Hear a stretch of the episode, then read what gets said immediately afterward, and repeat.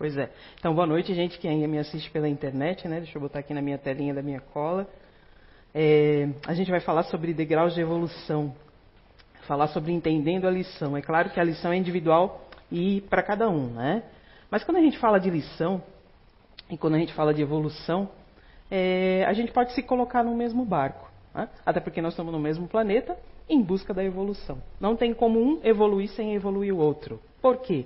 Todos nós temos afetos, todos nós temos família, todos nós temos amigos. Não tem como ir para o paraíso sozinho, né? Não seria o paraíso se a gente estivesse sozinho, né? Eu vou querer levar minha família, vou querer levar aquela pessoa que eu gosto. Não tem como ficar lá bonitona sozinha. Né? Então, é, o que eu faço impacta na vida do outro. O que o outro faz impacta na minha. Quantas vezes a gente já prejudicou alguma pessoa sem querer? Né? Alguma atitude que a gente tomou acabou prejudicando uma pessoa sem querer.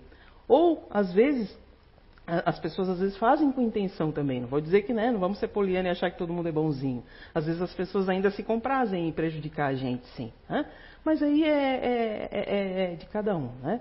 Mas a gente sabe que é, esse impacto que vai causar na vida dos outros, a gente tem que ter muito cuidado. Muito cuidado mesmo. Né? Até porque, assim, a, a, a, gente sabe né, que o mundo é redondo, embora tenha uns aí negacionistas, mas a gente sabe que o mundo é redondo. E nesse mundo redondo, a gente vai ter altos e baixos. Assim é a vida. Não é uma, uma, uma, linha plana, né? A gente vai ter os nossos altos e baixos que a gente chama de desafios, que é o que cada um veio aqui fazer. Né? Eu tenho o meu, Marcelo tem o dela, Agda tem o dela, cada um tem o seu aqui.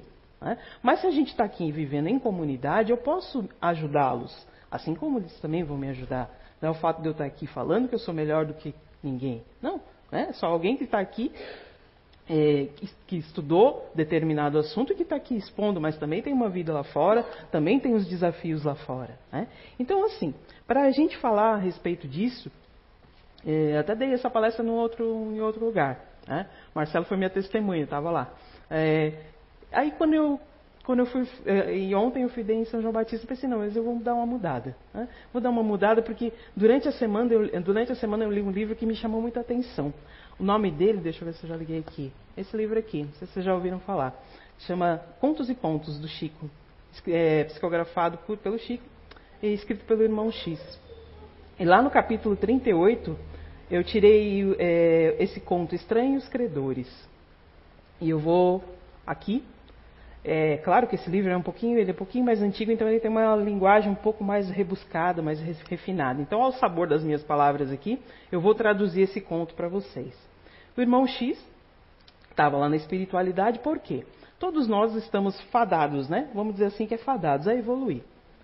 É, é, a única condição que a gente tem. A gente ainda não sabe, ainda, a gente não compreende ainda muitos os mecanismos é, da nossa vida. Né? Por mais que a gente ainda tenha uma veia de ciência, uma veia de estudo, uma veia de lógica, a gente ainda não entende o mecanismo da vida. Né? Tem pouca coisa ainda que a gente ainda compreende. Né? É, a humanidade deu um salto de evolução é, em, em, nível intelectual muito grande de um, de um, de, de, do, do, século passado para cá. Mas ainda muita coisa para a gente ainda é desconhecida. Veja só, o universo é tão grande. Nós somos um planeta pequenininho dentro de um sistema solar ainda imenso.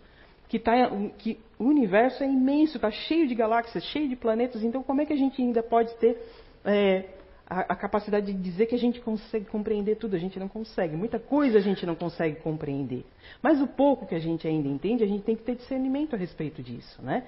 Então, assim, a gente evolui aqui e a gente evolui no plano espiritual também. Né? E o irmão X aqui, ele está contando, é um conto quando ele estava lá no plano espiritual. É uma psicografia, então é um conto lá enquanto ele estava na espiritualidade. Então, ele estava dizendo lá que quando ele estava na espiritualidade, na colônia onde ele estava, é, chegou certa vez uma, uma palestrante.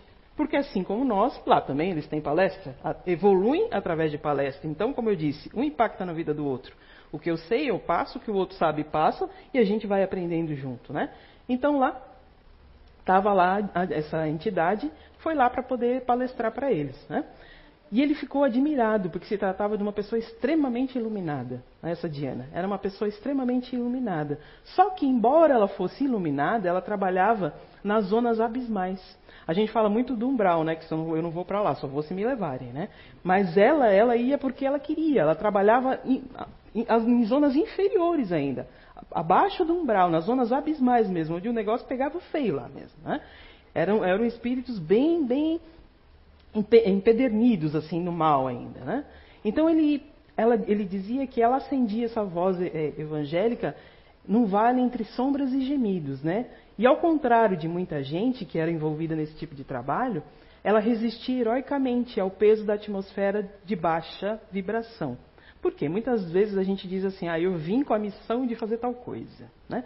E aí quando a gente encarna, a gente sabe que a gente está sujeito ao que o planeta tem a oferecer de bom ou de ruim. Eu fico pensando assim, as pessoas que realmente vieram em missão, isso é, é isso é uma, uma analogia minha, né? Eu, eu vou convidar cada um a fazer a sua, a, a sua própria.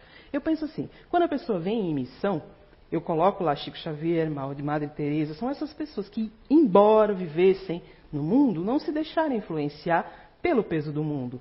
Né? Tiveram sim uma vontade. Né? Chico quantas vezes falou que tinha vontade de casar, tinha vontade de ter família, mas não se envolveram. E quantas vezes a gente fala que veio em missão, mas se alguém pisa no nosso calo, cara, acabou a missão, né? acabou a bondade, acabou tudo. Então, assim, eu penso que poucas pessoas realmente vieram em missão. A maioria de nós veio sim para contribuir na vida do outro, mas ainda com grandes falhas para resolver dentro da gente. Né? Então, assim, ao contrário do que muita gente, como eu falei ali, ela não se deixava envolver. Então, vira e mexe, ela estava lá nessas zonas abismais, né? E ela jamais reprovava as pessoas como quem reprova um condenado. Porque quantas vezes a gente, alguma pessoa vem, ou a gente sabe de algum caso, e a gente mentalmente já condena a pessoa, né? Ah, se fosse eu não faria isso, ah, eu porque, né? E ela não condenava. E nem passava a expressão, porque às vezes a gente não fala, mas a nossa, nossa expressão é de condenação, né? Então ele, eles estão ouvindo ela discernar, dissertar né, sobre o que ela tava, sobre o que ela faria né, nessas zonas abismais e também sobre teses humanas. E, e cada, cada palavra que ela falava vibrava assim, sabe? É, a gente sabe que nosso, o som emite vibração. E eles podiam ver, através de, da, das palavras que ela falava, a vibração de amor né, que, que saía.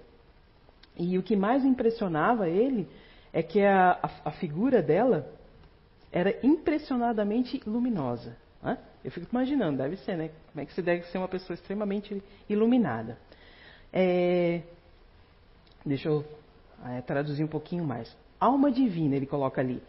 É, Diana reuniu uma beleza e uma bondade e uma ciência de expressão quando ela terminou a palestra, muitas das pessoas que estavam lá quiseram falar com ela. Assim como a gente às vezes recebe uma pessoa que a gente gosta muito, ou a gente é tiete de alguém, quando acaba a palestra a gente não quer vir aqui pedir autógrafo, falar, então eles também lá. Lá também eles queriam falar com essa, com essa Diana. Então eles chegaram perto de, eles chegaram perto dela, assim como todos, ele, seu irmão X, também chegou. E ele falou assim: será que eu posso fazer uma pergunta para a senhora? Como que um ser tão iluminado como você se sujeita, olha só porque ele falou, se sujeita a trabalhar em zonas tão abismais, né? Você poderia de repente estar fazendo uma coisa muito melhor, muito mais grandiosa devido ao teu, teu grau de evolução tão grande, né? E ela diz assim, é, ela sorria fraternalmente, está dizendo aqui, e comentava de problemas terrestres como se ela tivesse encarnada, né? E esse soberano entendimento fazia é, com que ela tivesse muita, muita, muita vibração positiva naquilo que ela faz, falava. Aí ela falou assim: Sim, meu amigo, respondendo sem afetação. Vou dizer aqui o que está na, nas palavras do livro. É, eu ofereci 50 anos de trabalho a esses irmãos das zonas de baixa vibração e não me envergonho e vou explicar por que eu, eu, eu resolvi fazer isso, né? É, não sei se vocês conhecem as extremas dificuldades do espírito em se desalijar das vestes animalescas dos nossos sentimentos. A gente sabe que a gente às vezes sente umas coisas que a gente não queria sentir ainda, né? Às vezes a gente domina esses maus sentimentos que a gente ainda tem, mas às vezes a gente não consegue dominar. Né? E eu penso que às vezes não é errado a gente sentir. O problema é como que a gente lida com aquilo que a gente sente. Né? E aí ela estava explicando a respeito disso. Aí ela continua assim: Pois bem, é, eu confesso que eu já pertenci, enquanto ela estava encarnada, à classe das piores, piores mulheres que já existiam na, na classe do planeta, nos círculos do planeta. Então ela está dizendo que embora ela fosse hoje iluminada, teve um momento na encarnação dela, ou teve um momento na vida dela, que ela pertenceu à classe das piores mulheres que já existiam na Terra. Aí ela continua assim: o ciúme, o egoísmo e a vaidade eram um trio de verdugos cruéis que fizeram com que ela caísse cada vez mais a cada encarnação. Né? Ela voltou à carne inúmeras vezes, somente para atacar o ciúme fulminante que às vezes a gente né, fala que meu, né? ela recebeu a oportunidade de nove existências sucessivas sem ter sucesso. Então pensa, ela reencarnou nove vezes seguidas para tratar apenas dos ciúmes e não conseguiu resolver isso. Né? Para combater o egoísmo e a vaidade, ela regressou ao corpo físico várias vezes, aí ela coloca ali, a, falhando nas promessas mais insignificantes. Aquilo que a gente fala, não, dessa vez eu consigo, eu vou vencer isso. E isso ela não conseguiu vencer. Né? E ela, ela diz assim: ela envenenava o companheiro dela com ciúme, destruía o lar pelo egoísmo e perdia os filhos através da vaidade. Amigos desvelados seguiam-me carinhosos de esferas mais altas, estendendo os braços fraternais. Entretanto, eu fracassei várias vezes. Quando ela está se referindo a amigos desvelados, são aquilo que a gente hoje chama de é, guia espiritual, anjos da guarda, os parentes que às vezes foram e já estão numa qualidade de vibração um pouquinho melhor, os amigos que às vezes desencarnam antes da gente, que velam por a gente. Então, ela tinha um aparato é, enorme e ainda assim ela, ela fracassava. Né? Pensa bem. Ela valia-se do bem, do bem, da bênção do esquecimento em cada reencarnação. Então, cada encarnação esquecia tudo né, que fez da, da, na outra, mas mesmo assim ela entrava de novo no erro. Por quê? A gente esquece daquilo que a gente fez, mas a gente traz dentro da gente, lembra lá? Aquilo que a gente vem combater, a gente traz dentro da gente. Né? É, contudo, o tempo ia passando implacável e os antigos benfeitores espirituais iam se distanciando, elevados a regiões mais menos densas, ela coloca ali. Despediam-se afetuosos, estimulando ao desempenho dos deveres cristãos, permanecendo assim regada, regalada a mim mesmo, entre os problemas inquietantes e complicados. Né? Então, assim, conforme ela foi dizendo, é, esse aparato espiritual que ela tinha, essas pessoas, esses espíritos, conforme eles é, foram se elevando, foram se afastando dela. Né? Foram convocados a, a, a regiões menos densas. Né? E aí ela coloca ali, por fim, o esposo amigo, sócio abençoado de experiências e empresas inúmeras, foi convocado, em virtude dos méritos adquiridos, a viver em um lugar muito melhor. Né? Espíritos amados que foram meus pais, filhos em várias estações evolutivas, não estavam mais ao, lado da minha pequenez. Quando me vi irremediavelmente sozinha, é, experimentei intraduzível pavor e amargoso, amargoso desânimo. Aí a gente pensa assim, poxa, se viu sozinho, então vai melhorar, né? Uh -uh, ladeira abaixo. Abandonei-me ao propósitos menos dignos. Demorou-se mais ainda nos, nos abismos, né? Qual trapo inútil, consciente, ela tinha consciência daquilo que ela estava fazendo, que aquele trio nefasto, o ciúme, o egoísmo e a vaidade, cada vez mais levavam ela para o abismo, né? Muitos anos partilhei do desencanto da solidão quase absoluta. Essa solidão quase absoluta, ela está se referindo a quê? Lembra? Tá, falou, né? Os amigos, os parentes, os filhos que foram companheiros dela foram para outras paragens. Ela continuou tendo amigos, ela continuou companheiros, mas não eram mais aqueles outros, lembra? Às vezes a gente não se sente sozinho, não, né? tá, às vezes rodeado na família com um monte de gente, às vezes você se sente um estranho no ninho. Ela era esse estranho no ninho, né? Então assim, Dia houve então em que fui visitada por uma nobre missionária, porque a gente nunca está abandonado. Mesmo os piores, as piores pessoas, os piores espíritos não estão abandonados. Sempre tem alguém velando por eles. Então, nesse momento, apareceu uma, uma, uma alma nobre e convidou-a a, se melhorar. E ela disse: não, Eu não consigo, eu já tentei várias vezes e eu não consigo. E essa alma nobre disse assim para ela: Olha, eu já tive na posição que você estava. Olha só, tá vendo? Eu também já estive na posição que você está. Aí ela disse assim: Poxa, mas como que a senhora conseguiu vencer então, né? Ela disse assim: Eu também já estive nessa tua posição degradante, mas eu superei esses obstáculos utilizando o concurso das entidades infelizes. Aí ela achou estranho: Como assim, entidades infelizes? Né?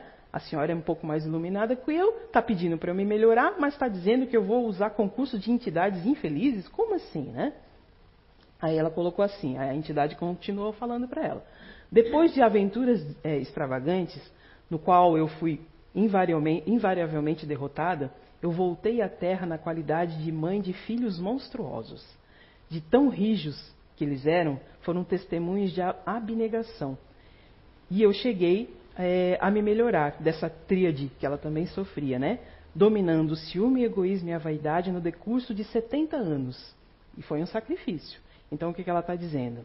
Às vezes, é, o plano superior em, manda um monte de mensagem de bem para a gente, a gente não escuta. Aí o que, que acontece? Qual criança a gente às vezes ouve, às vezes até entende, mas não compreende. Então o que, que, ela, o que, que ela falou?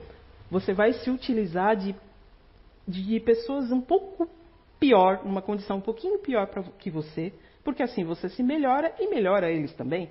Mas é um desafio, né? É um desafio muito grande. Então ela falou assim, é, ela se animou, né? Poxa, então eu vou, se eu vou ficar perto de gente que é um pouquinho pior que eu, eu vou me dar bem. Ela se animou, ela falou, então eu vou, eu vou se é assim eu vou, né? E essa essa benfeitura falou assim, então vamos lá, eu vou te mostrar o lugar onde estão essas, essas crianças que vão ser seus filhos para vocês já se conhecerem, né? Então ela falou, vamos lá. E ela foi visitar essas furnas, né? Chegou lá, é, ela falou assim, poxa, o que são 70 anos perto de uma eternidade, né? Eu vou lá, eu aceito, né? É, viver é, esses 70 anos com, esses, com, essas pessoas que não são tão legais, e aí eu resolvo o meu problema. Só que quando ela chegou lá nessas zonas abismais, ela falou assim, cara, eu não vou dar conta não. Não vou dar conta. Por quê? Ela ficou horrorizada com é, o aspecto e a aparência das pessoas, dos espíritos que iam ser filhos dela. Né? Ela, ela se acovardou, ela colocou, ela se acovardou diante desse quadro triste.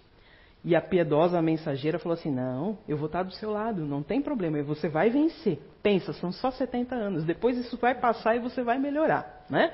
É, vão botando isso aí na vida de vocês, né? Eu já estou com 40 e poucos. Aí, assim, ó, aí um, um, é, ela, a, a, a, essa Diana que estava contando a história, ela disse assim, ela falou assim, poxa, 70 anos, então tá bom, eu vou, eu vou, eu vou. E aí ela se, arrependeu realmente de tudo que ela tinha feito, de tudo que ela tinha passado. Então, um dos, dos, das, dos, dos espíritos que cuidavam daqueles outros espíritos lá, se fez visível para ela e falou assim: então eu vou mostrar quais são os espíritos que vão ser os seus filhos, né? Que vão se reunir com você dentro de, de, do, quando, quando você tiver a idade, então, de, de, ter filhos. Ela meio que se assustou, mas aí já estava tudo certo lá, foi feito lá o acordo, né? E ela nasceu. E foi assim, entre o pavor e a ansiedade, que ela regressou ao nascimento. Ainda ontem eu falei assim para minha mãe, ah, por isso que eu rezava bastante para morrer quando eu era pequena. Eu lembro que até uns 4, 5 anos eu rezava bastante para morrer, né? Olha só isso. Talvez eu lembrasse do que eu ia passar. E olha, eu não passei metade do que essa coitadinha passou aqui, né? Então foi assim, entre o pavor e a ansiedade, que ela realmente regressou. E aí ela contou assim: essa Diana, quando ela nasceu, ela viu-se desde cedo em, em condições dolorosas e precárias. Na infância, ela via que o corpo dela estava em desacordo com os sentimentos íntimos. Então, dentro dela, era uma, ela era uma pessoa vaidosa. Ela se sentia uma mulher maravilhosa. Mas por fora, ela não era. Ela era uma pessoa de aspecto que a gente diz feio. Né? A princípio, isso re revoltou ela. Ela se revoltou com isso. Mas logo ela teve que deixar isso de lado porque ela ficou órfã. Ficou órfã muito cedo. Em tenra idade, ela já ficou órfã. E aí já começou o perrengue, né? ficou órfã e foi compelida a desposar com um homem muito mais feio que ela. Então pensa assim. E esse homem muito mais feio do que ela impôs quatro filhos desventurados. Eu estou falando nas minhas palavras, porque o livro ali tem uma linguagem bem mais rebuscada, tá gente? Quem quiser ler esse, esse, essa parte ali, ele tem uma linguagem um pouquinho mais rebuscada.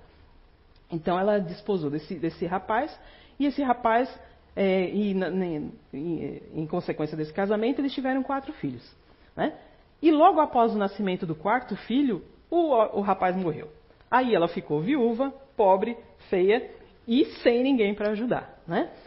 E aí assim, e esse rapaz que, que foi esposo dela foi é, foi companheiro dela de quedas de outras existências também, né? Então tá vendo como tudo acontece como tem que acontecer? Às vezes a gente vai por caminhos que a gente não tem que ir, né? Mas o plano, a espiritualidade sempre tem um plano A, B, C, D, E, né? Tem um monte de plano lá para poder fazer com que as coisas aconteçam para que a gente se melhore.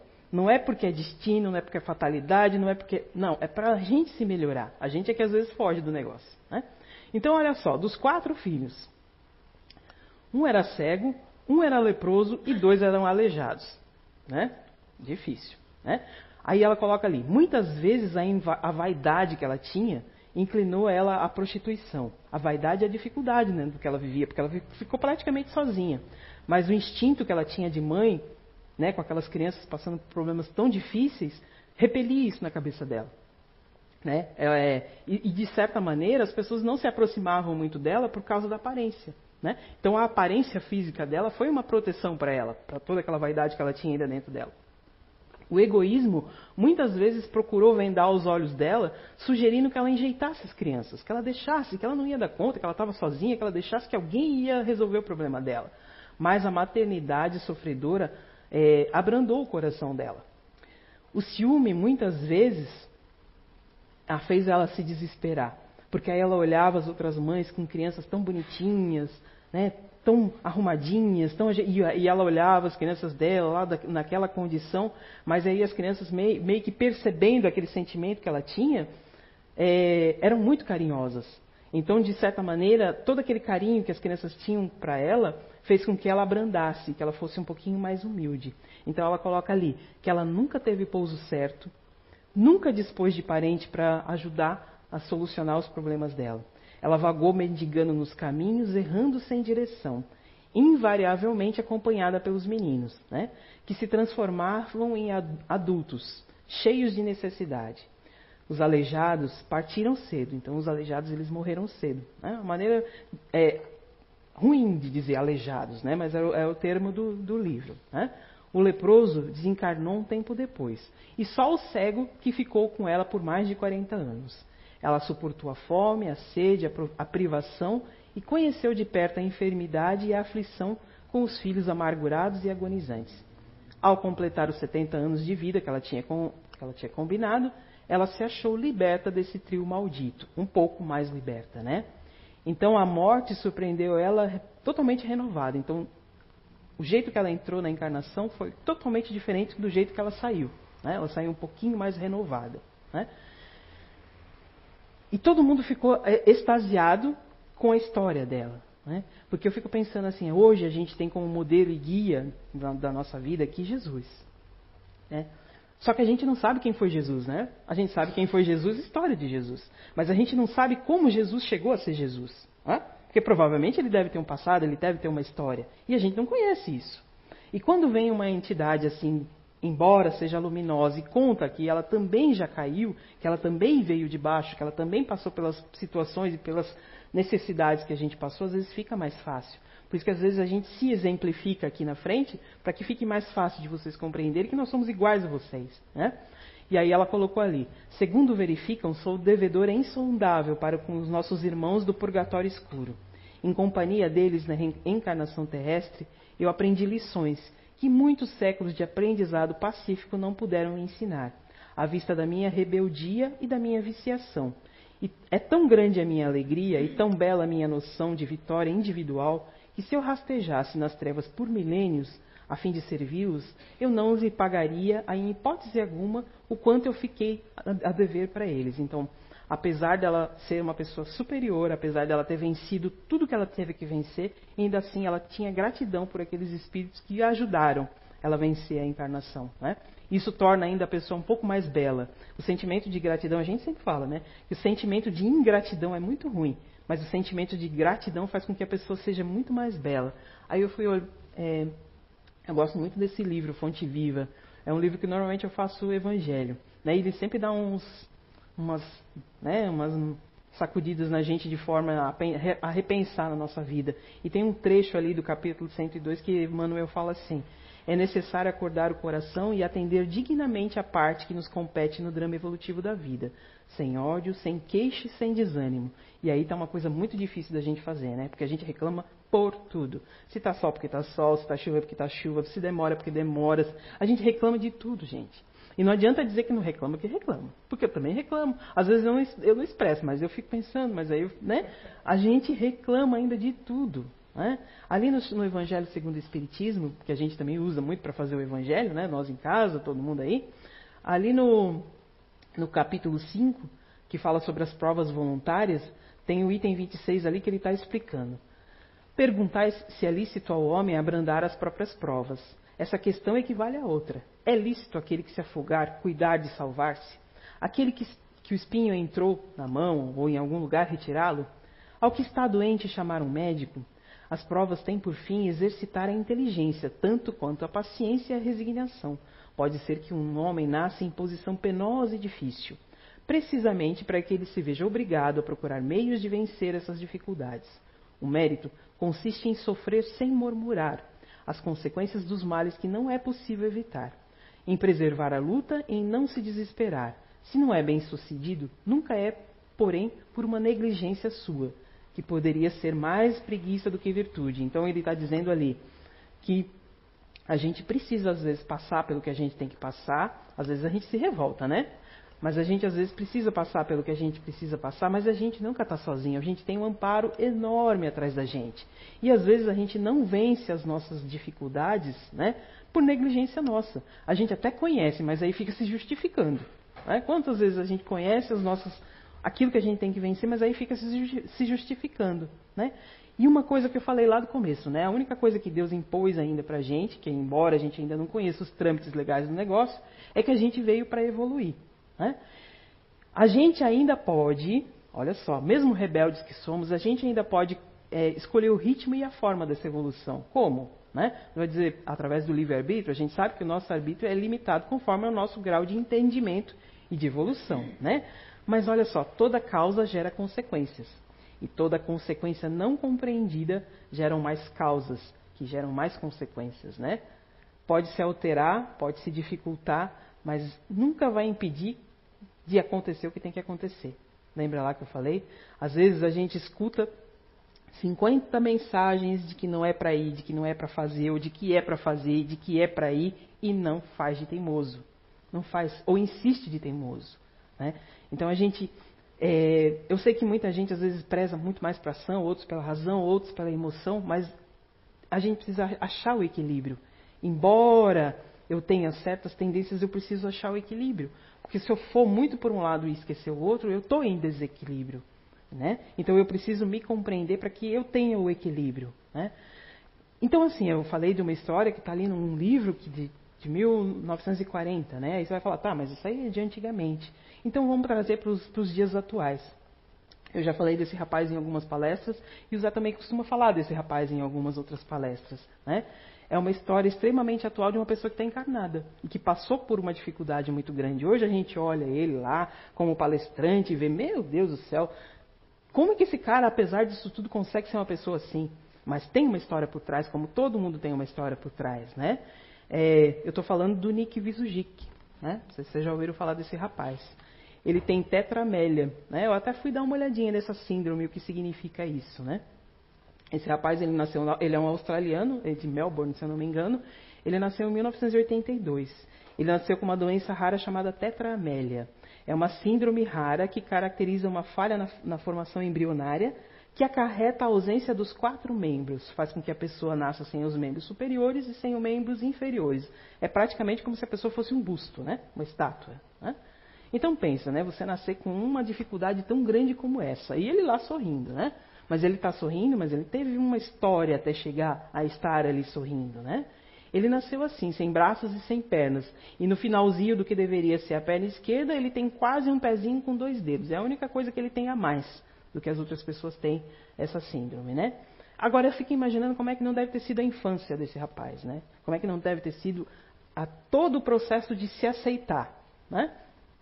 É, Apesar dele ter pais extremamente carinhosos que tentaram da maior, melhor maneira possível cuidar dele, se eu não me engano, os pais deles eles eram evangélicos, missionários, né? eles eram ligados à religião. Não que isso se faz com que você seja uma pessoa melhor, né?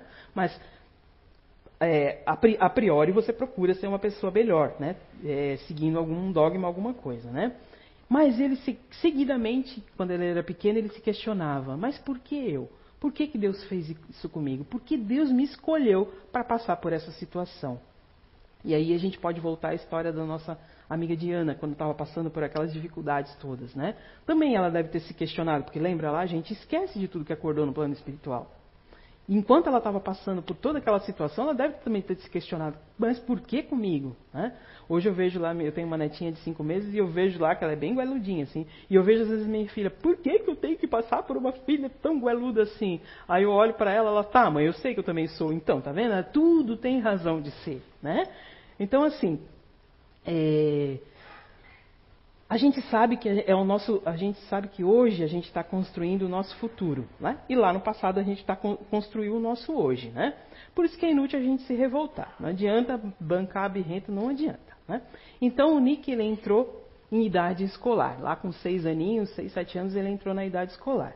Mas pense bem, na Austrália, né, embora seja um país lá que a gente considere ainda como desenvolvido, comparando-se ao Brasil, na época em que ele entrou na idade escolar, existia uma lei estadual que não permitia que as crianças que sofressem de algum tipo de deficiência frequentassem a escola regular. Olha isso. Existia isso no, no, nesse país, enquanto ele era pequeno.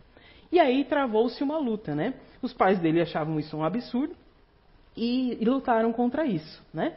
E porque os pais achavam que ele tinha sim que ir para uma escola normal como qualquer outra criança. Embora ele tivesse essas limitações, mas ele estava ali para superar isso. Né? E as leis foram mudadas. E ele foi um dos primeiros estudantes australianos com deficiência física a frequentar a escola na época, né? E aí começou, quando ele entrou na escola, começou a segunda parte do problema. Porque pensa bem, até então era proibido, então você não tinha uma estrutura para receber uma criança com deficiência. Você não tinha professores preparados, você não tinha pais, vocês não tinham alunos, você não tinha nada, não tinha nenhuma estrutura. Ele foi um dos primeiros. Então o que, que ele sofria? Em vez das pessoas acolherem, ele sofria preconceito, ele sofria bullying. Ele se ele diz ali numa, numa reportagem, eu tirei isso do YouTube, tem vários, ele, tem, ele coloca vários depoimentos. Ele diz que ele se sentia a pior criança do planeta. Ele se sentia muito diferente só porque ele não tinha braços e não tinha perna. Todo o resto funcionava. Ele era inteligente, ele, ele aprendia com muita facilidade tudo. Ele só não tinha braços e pernas. Né? Mas ele se sentia a pior criança do mundo. E com apenas oito anos, ele conta ali que ele entrou numa depressão profunda. Ele chorava, e toda noite ele rezava, né? Porque os pais eram evangélicos, e ele rezava para Deus fazer um milagre na vida dele. Ele orava para Deus pedindo para quando ele acordasse, Deus devolvesse os braços e as pernas dele, que ele ia ser uma criança exemplar, que ele ia ser muito comportado. Era só Deus devolver, né? A gente ainda tem aquele negócio de barganha, né? Devolve aí que eu vou ser melhor, né? A gente ainda faz isso.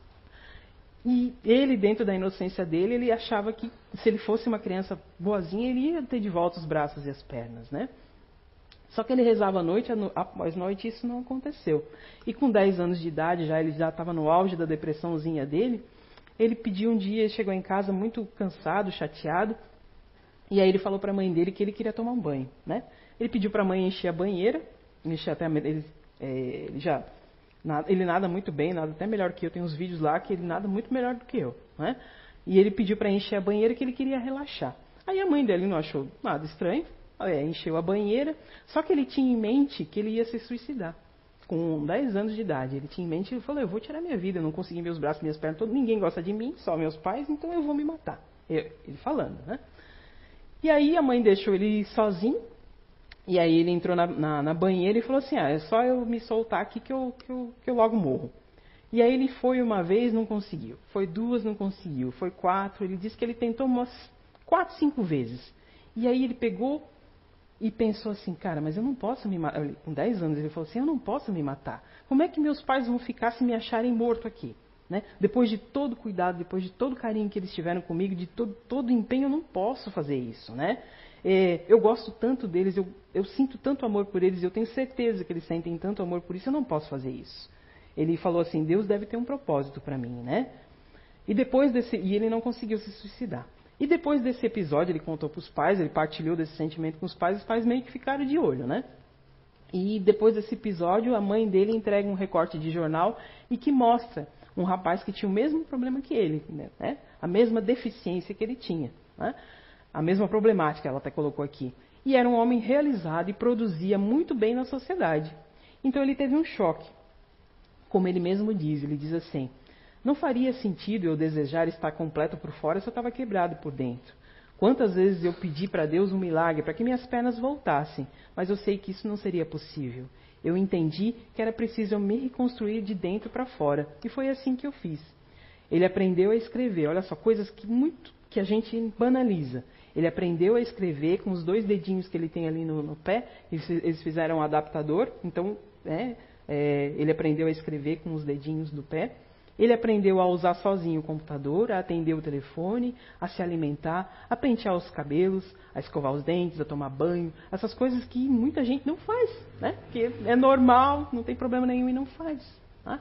Então, assim, ele nada, olha lá, gente, melhor do que eu até. Ele surfa, é, ele joga golfe, né? eu não entendo nada dessas coisas, né? E faz isso aí tudo, né? Ele se formou aos 21 anos. Ah, e ele mergulha também. Lá, ele dentro de um, um tubarão lá por baixo. Ele se formou aos 21 anos com bidiplomação em contabilidade e planejamento financeiro. Ele fundou uma organização sem fins lucrativos. Ah, ele casou ele casou, olha só. E, e vai dizer, ah, casou com uma mulher feia. Olha, não, a mulher é bonita, né? Se isso é importante para a sociedade, ele casou com uma mulher bonita. E ele casou com uma mulher bonita em 2012. Em 2013 ele teve o seu primeiro filho. E atualmente ele tem quatro. Animadinho, né? E olha só, e ele fundou essa associação, a arte de é, ele fundou a associação que, intitulada de Vida Sem Membros, que ele ajuda as outras pessoas que passam por dificuldades semelhantes a ele, né? E hoje ele é um palestrante é, muito reconhecido internacionalmente, é só colocar lá no Google, tem um monte de, de, de coisas dele, e dá palestra ensinando as pessoas a viverem melhor. Olha só, uma pessoa que passou por uma extrema dificuldade, que provavelmente deve ter acordado sim, em algum canto, né? não veio por acaso. Não cabe a nós julgar o que, que foi que ele fez para que viesse nessa condição. Mas cabe a nós ver a obra que esse rapaz fez, apesar de toda a deficiência, apesar de toda a limitação. Né? Tem uma frase dele, ele é um palestrante muito famoso, né? Aí tem frases dele que ele diz assim: Você tem a chance de escolher. Podemos optar é, em sermos indivíduos que dão importância apenas às decepções e insistir em enfatizar as falhas e as deficiências. Podemos decidir sermos pessoas amargas, raivosas e tristes, ou ao contrário, quando tivermos que encarar períodos difíceis de, e lidar com pessoas é, daninhas, podemos optar por aprender com a experiência de seguir em frente, assumindo a responsabilidade para a nossa própria felicidade. Né? Quantas vezes a gente não faz isso? Quantas vezes? A gente fica lá resmungando, reclamando, botando a culpa em todo mundo. Só a gente que é coitadinho, só a gente que sabe, parece que o mundo é contra a gente. E a gente sabe que não é. Se a gente hoje está nessa condição que a gente está hoje, a gente, se a gente não participou diretamente no nosso planejamento reencarnatório, a gente pelo menos teve a ciência de que ia acontecer alguma coisa com a gente, né? E alguns de nós até falou, não, põe mais isso aí que eu vou vencer. Não, põe mais isso aí. Aí a espiritualidade falou, não, vai, vai mais devagar. Não, pode colocar que eu venço. E quando chega aqui fala, meu Deus, por que, que eu tenho que passar por isso? Né? E aí ele termina assim, as palestras dele, ele termina com essa, normalmente com essa frase. Assim como eu, que não recebeu um milagre, você também pode se tornar um milagre de alguém, né? Então, quantas vezes ele foi lá, pediu por um milagre, ele sempre assina lá, o Nick Visujic. É Nicolas o nome dele. Nicolas Sparks Visujic, uma coisa assim. Ele, e, e, ele sempre fala assim: você pode se tornar um milagre na vida de alguém e você não precisa fazer coisas grandiosas, né? Porque a gente acha que a gente tem que fazer coisas grandiosas, às vezes não. Às vezes você ser legal com alguém já é uma coisa grandiosa. Você dá bom dia, você dá boa tarde, você ser cordial, que às vezes é muito difícil você ser cordial. É difícil você ser cordial porque às vezes você tem que ser cordial com pessoas que não partilham da mesma ideologia, das mesmas propostas, das, do mesmo pensamento que você. E ainda assim a gente tem que ser cordial. Esse é o desafio, né? Porque ser legal com quem é legal com a gente é muito fácil. Agora, ser legal com quem não é legal com a gente é o desafio. E é isso que a gente veio fazer aqui. Né? Então, quando a gente fala de degraus de evolução, em linhas gerais, claro, cada um vai ter a sua. Mas se a gente olhar num, num todo, olha só quanto exemplo que a gente tem de pessoas que superaram grandes dificuldades, que provavelmente a gente já passou por isso, porque se a gente está numa condição diferente da dele, provavelmente a gente um dia já foi, quem sabe, ou vai passar, ou vai ter alguém numa situação dessa próximo da gente, porque a gente não sabe, né? Às vezes eu fico pensando, hoje a gente está em, em, perfeitas condições, mas às vezes eu me preocupo em como que eu vou envelhecer, em como, em que, que situação eu vou ficar. Será que eu vou ficar dependente de alguém? Será que eu vou ficar. Será que alguém vai ter que cuidar de mim? Né? Será que eu vou perder a minha lucidez? Pode ser, eu não sei. Né? Mas o que eu construir em torno de mim vai fazer com que eu passe por isso de maneira muito melhor ou muito pior, né? Porque é, são as pessoas que estão no meu entorno que de alguma maneira vão cuidar de mim. E é sempre assim, né? Quando a gente é pequeno, alguém cuida da gente. E quando a gente tem um pouco mais de idade, alguém vai invariavelmente cuidar da gente. Porque embora a gente às vezes tenha lucidez, tenha discernimento, mas o nosso organismo não corresponde mais àquilo que a gente precisa fazer ou que quer fazer, né? Então esse é o convite que eu faço para todo mundo se analisar os degraus de, de evolução de que cada um tem que, que fazer e a lição que cada um veio entender aqui na Terra, né? Esse é o desafio de cada um nessa, nessa, nessa a proposta dessa palestra. Então eu termino, né? É, desejando uma boa noite, né? Até uma próxima oportunidade que eu tenha contribuído de alguma maneira, né? Com alguma informação que faça a gente questionar a respeito da nossa evolução.